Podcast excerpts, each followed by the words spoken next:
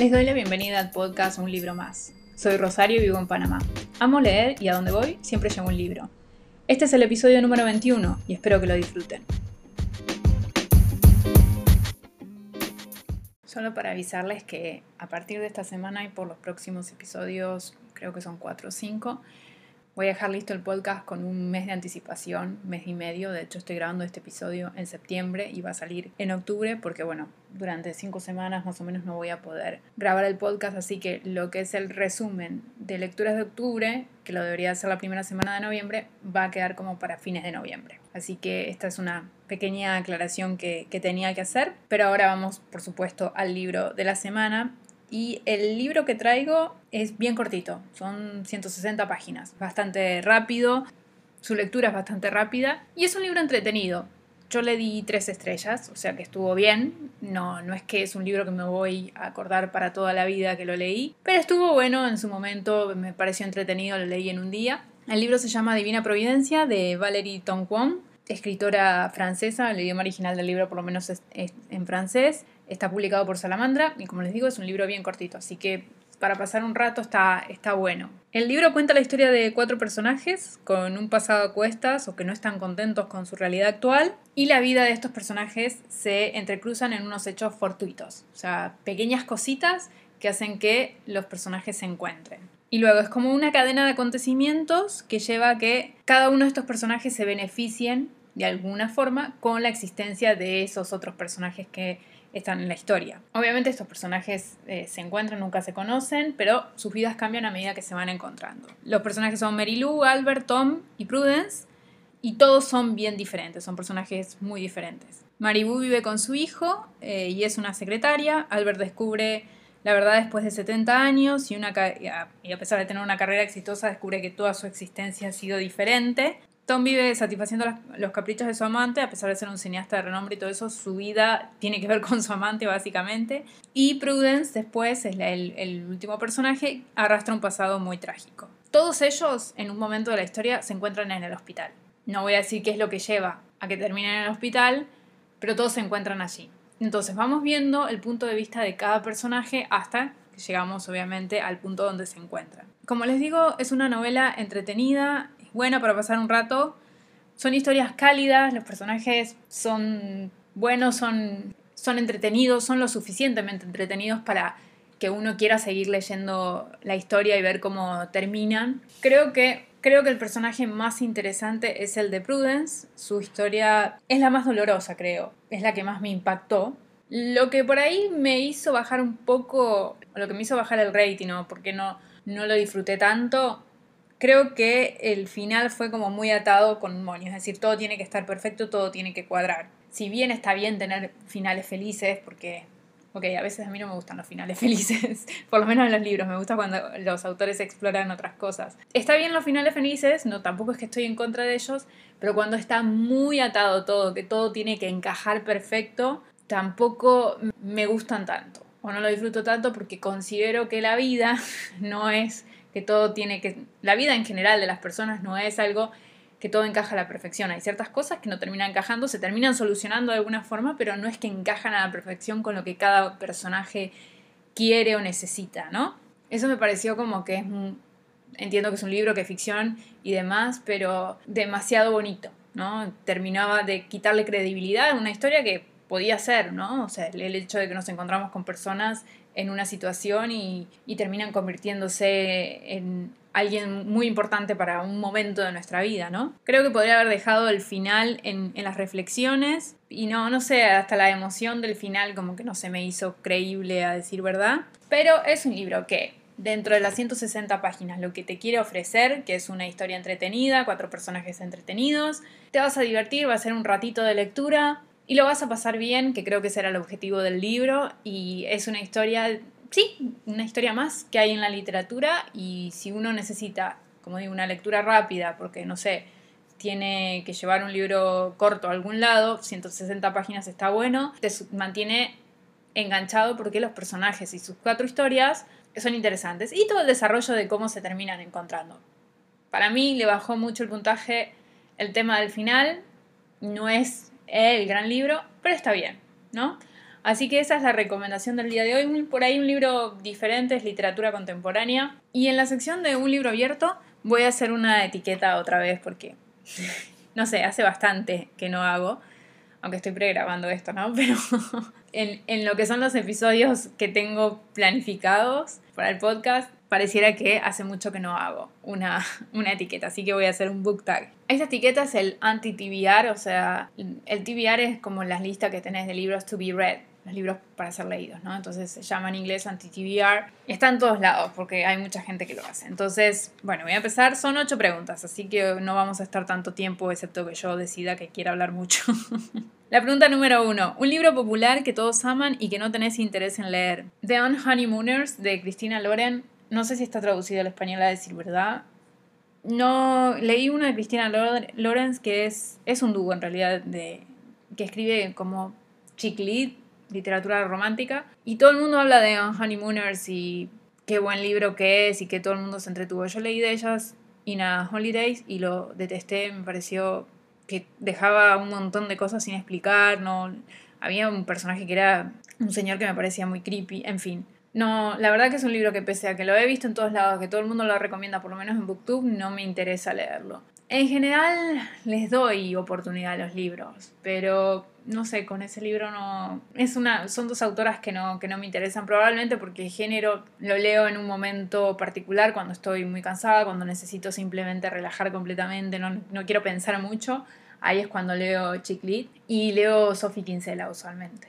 Otro libro que tampoco es que me muero por leer, aunque lo tengo, pero no me muero por leer, es Los siete maridos de Evelyn Hugo, de mm, Taylor Jenkins Reid.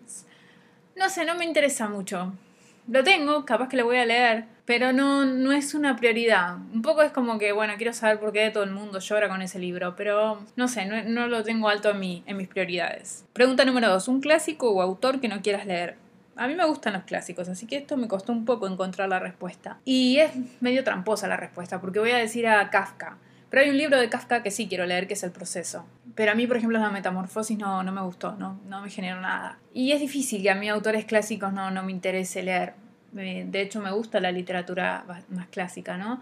Pensaba, digo, bueno, a ver, entre los rusos, a ver si hay alguno que no, y no, o sea, Tolstoy, Chekhov, Dostoyevsky, todos ellos los he leído y me interesa leerlos, entonces no, me costaba encontrar qué autores no quiero leer. Por, por ahí alguno que haya escrito poesía, pero porque no me gusta la poesía o porque no la sé interpretar, entonces por ahí por ese lado, pero bueno. La respuesta es Kafka, porque en general, más allá del proceso, no sé si me interesa algo. Pregunta número 3. Un autor problemático cuyos libros no tenés interés en leer. He leído sus libros, pero sé que ha sacado nuevos y no, no me interesa, que son los de J.K. Rowling, que escribe con el nombre de Robert ahora no me acuerdo del apellido con el que escribe el seudónimo. Bueno, es un autor problemático porque ya sabemos todos los comentarios que ha tenido esa mujer y me quedo con los de Harry Potter y hasta ahí, pero no, no, no es una autora que voy a seguir comprando y de hecho no, no he comprado los libros de, de Harry Potter para tenerlos acá, ni todos los que vienen alrededor, ni los ilustrados, capaz que más adelante lo haré por, mi hija, pero capaz que simplemente le dejo leer los, que yo tenía y ya. Pregunta número 4. Un autor del cual has leído algunos libros y has decidido que sus libros no son para vos.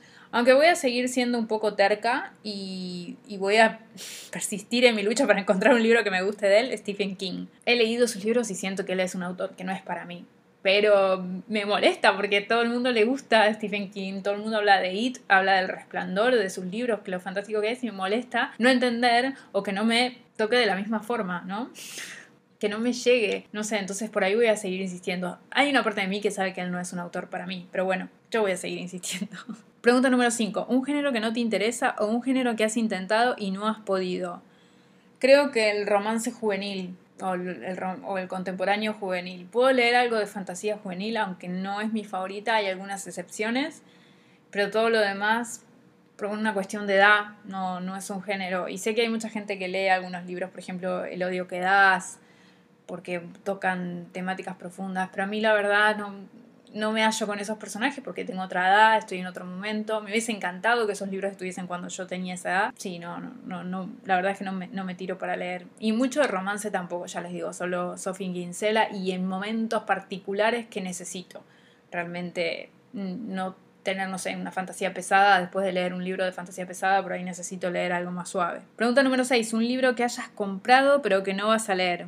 puede ser que ya no lo tenga. Sí, justo tengo uno que saqué hace dos días, que lo vendí. Había comprado Atrapada en el Tiempo, que es el segundo de Outlander de Diana Gabaldón. Yo leí Forastera, me gustó, le di cuatro estrellas, pero a medida que fue pasando el tiempo y después de que vi la serie de televisión, que vi nada más la primera temporada, como que me pareció muy cansador, muy meloso, muy empalagoso. Y lo vi desde otra perspectiva. Ahí fue la serie que creo que me, me, golpeó o me impactó la forma en que apreciaba el libro. Y a partir de eso miré a Forastera de otra manera y dije, este es un libro que no voy a releer. Y tenía el segundo porque ni bien terminé el primero, me fui a comprar el segundo. Y estaba ahí, yo digo, qué pereza leer ese libro, no quiero saber nada porque no sé si se me metieron, se me metió como estaba todo narrado en la, en la serie, no sé si la han visto, pero es tiene una forma por ahí, sí, muy empalagosa, muy... Me agotaba, había cosas que no, no, se justificaba que me las mostraran.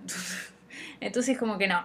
Así que Atrapada en el Tiempo es el libro que yo lo veía y me iba a obligar a leerlo por tenerlo en la, en la biblioteca porque soy así de loca. Pero justo apareció una persona que quería el primero, que yo ya lo tenía en venta, y me preguntó si no tenía otro de la serie. Y dije, esta es mi oportunidad, ¿lo vendo ahora o no lo vendo? Así que le vendí los dos, el otro, el segundo está envuelto y todo, no lo había sacado del papel. Pero bueno, se salió, salió ya de mi biblioteca y no tengo que pensar ya en ese libro y no, no voy a continuar ya con, con esa serie. Pregunta número 7. ¿Una serie que no tienes interés de leer o series que has empezado y abandonado? He empezado series y las he dejado a la mitad. A veces he leído el primer libro, El lado oscuro de Sally Green leí el primero, hay uno de Sebastián de Castel que leí el primero, que es hechicero leí Los jóvenes de la elite de Marilú, leí el primero y de ahí me quedé, que me, quedé ahí en el medio que no, que no me ha gustado. Ah, Cazadores de Sombra, leí el primero.